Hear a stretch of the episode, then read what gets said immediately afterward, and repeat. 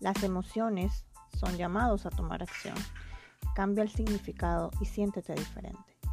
Nada en la vida tiene un significado o algún significado excepto el que tú le das. Señales para tomar acción.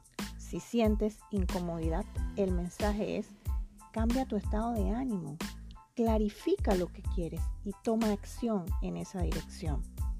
El miedo, si sientes miedo, prepárate y alístate para tomar acción con todo y miedo.